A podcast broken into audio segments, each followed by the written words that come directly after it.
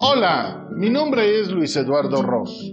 Soy el creador de Gastando Zapatos, concepto donde he venido transmitiendo algunas de mis experiencias en mis viajes por el mundo, así como de mi vida misma. La idea es compartir esas historias, crónicas como las de este día, para invitarte a que me acompañes por el mundo de la imaginación. ¡Vivámoslo! El Palmar, Tezonapa y Cosolapa. Jóvenes, prepárense porque vamos a hacer una excursión de pistas, dijo el maestro. Éramos unos adolescentes cursando el primero de secundaria del Colegio José Antonio González Peña, La Salle, en Córdoba, siendo titular el inolvidable maestro hermano Demetrio Romano Romano, que en paz descanse, quien agregó, la cita es en la estación de ferrocarril con salida al istmo, de Córdoba a Tierra Blanca, teniendo como primera parada la patrona, hoy tan famosa principalmente por las patronas. Grupo de voluntarias que ofrecen alimentos, asistencia y palabras de apoyo a miles de migrantes centroamericanos que cruzan Veracruz a bordo de la bestia. El tren, que para ellos se ha convertido en el medio ideal de transporte y es la antesala del sueño americano. En marzo de este año, la fundadora del grupo, localizado en Amaclán de los Reyes Veracruz, fue distinguida con el Premio Estatal de la Mujer Veracruzana 2019. Luego continuaremos, informaba nuestro guía. A Súchiles, a Santa Isabel Ingenio, o Cuichapa, o Chorongo Ingenio, o Mialca, San Nicolás, otro ingenio propiedad de rusos, hasta llegar al Constancia. Ingenio en Tezonapa, la estación donde nos debíamos bajar del ferrocarril. Pueblo agradable del estado de Veracruz, que hace límite con el estado de Oaxaca, dividido por una calle, resultando así hermanados Tezonapa y Cosolapa. Una vez apeados, empezamos a caminar siguiendo pistas. Cuando menos lo esperábamos, ya habíamos cruzado de Veracruz a Oaxaca. Subimos muy emocionados a unas camionetas propiedad del Palmar, rumbo a lo desconocido. Para mí, no era incierta la zona ya que había escuchado varias historias sobre ella. En un tiempo, los Ross Jopis fueron madereros en esta región. Además de que mi primo hermano Miguel, actualmente uno de los decanos de la descendencia, menciona con orgullo el haber nacido en Cosolapa. Acá también mi padre sufrió un accidente cuando le cayó encima una troza de madera. Lo trasladaron por ferrocarril para su auxilio de Tezonapa a Córdoba y de allí aguantar un largo viaje a la Ciudad de México, donde gracias a Dios pudieron salvarle la vida en el hospital español. Caso contrario, no hubiera podido yo venir a este mundo. Claro que había escuchado hablar de ese lugar.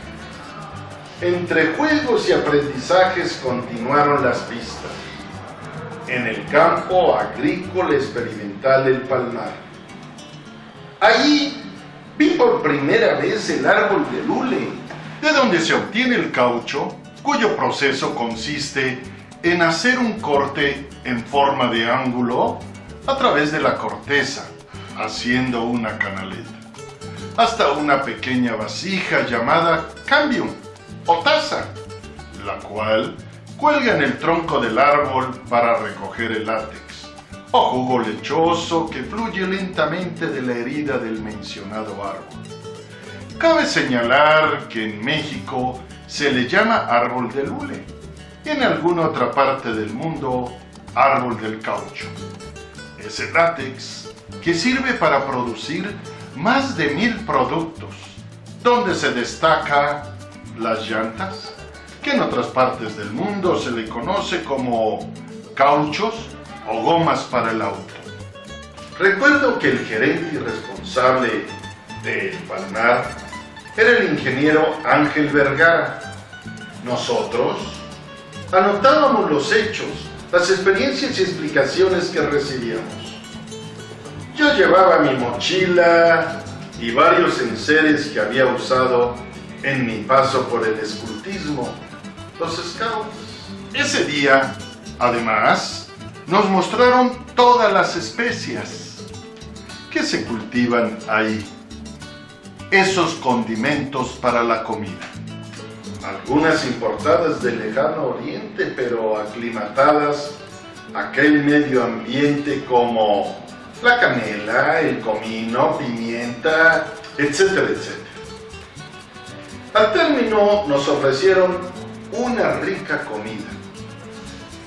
Tiempo después me enteré que en México, en 1942, plena efervescencia de la Segunda Guerra Mundial, la Secretaría de Agricultura y Ganadería, SAG, del gobierno federal, estableció el campo experimental El Palmar, dependiendo del Instituto Nacional de Investigaciones Agrícolas, INIA, incluyendo dentro de las líneas principales de investigación el cultivo del uli.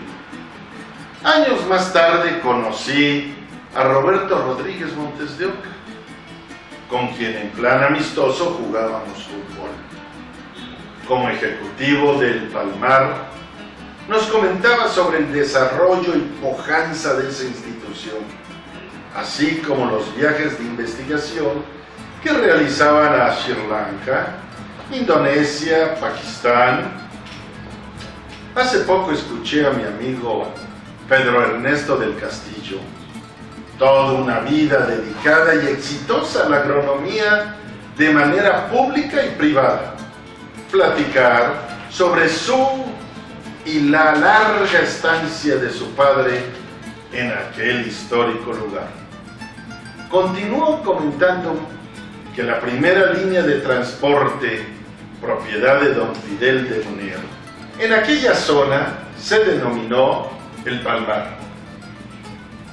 Luego vendría la Estrella Azul, hasta transformarse hoy en la flamante línea de autobuses Astro Plus, que circulan entre Córdoba-Jalapa con su importante estación en Huatusco y su nueva terminal con hotel moderno en Jalapa, Astro Inn, todo surgido del Palmar, que después de 72 años continúa siendo la principal referencia investigación e innovación en el cultivo del humo.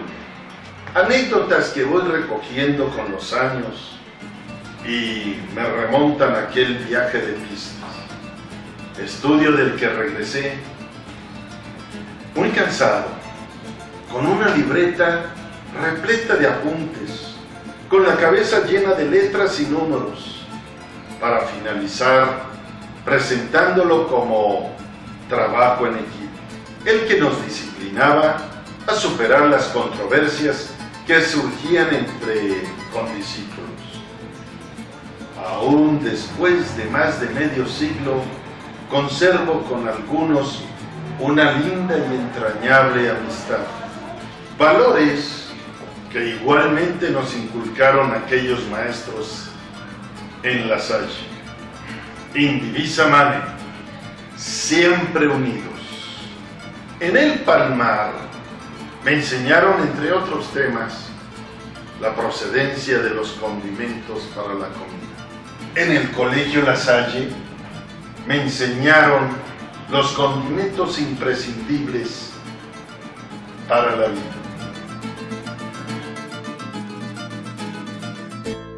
Muchas gracias a todos por haberme acompañado durante esta emisión. Me despido, no sin antes, invitarlos a que visiten mi sitio web luiseduardoros.com o mi canal de YouTube Gastando Zapatos o Facebook, en donde podrán encontrar más escritos y videos sobre mis vivencias y el mundo del turismo.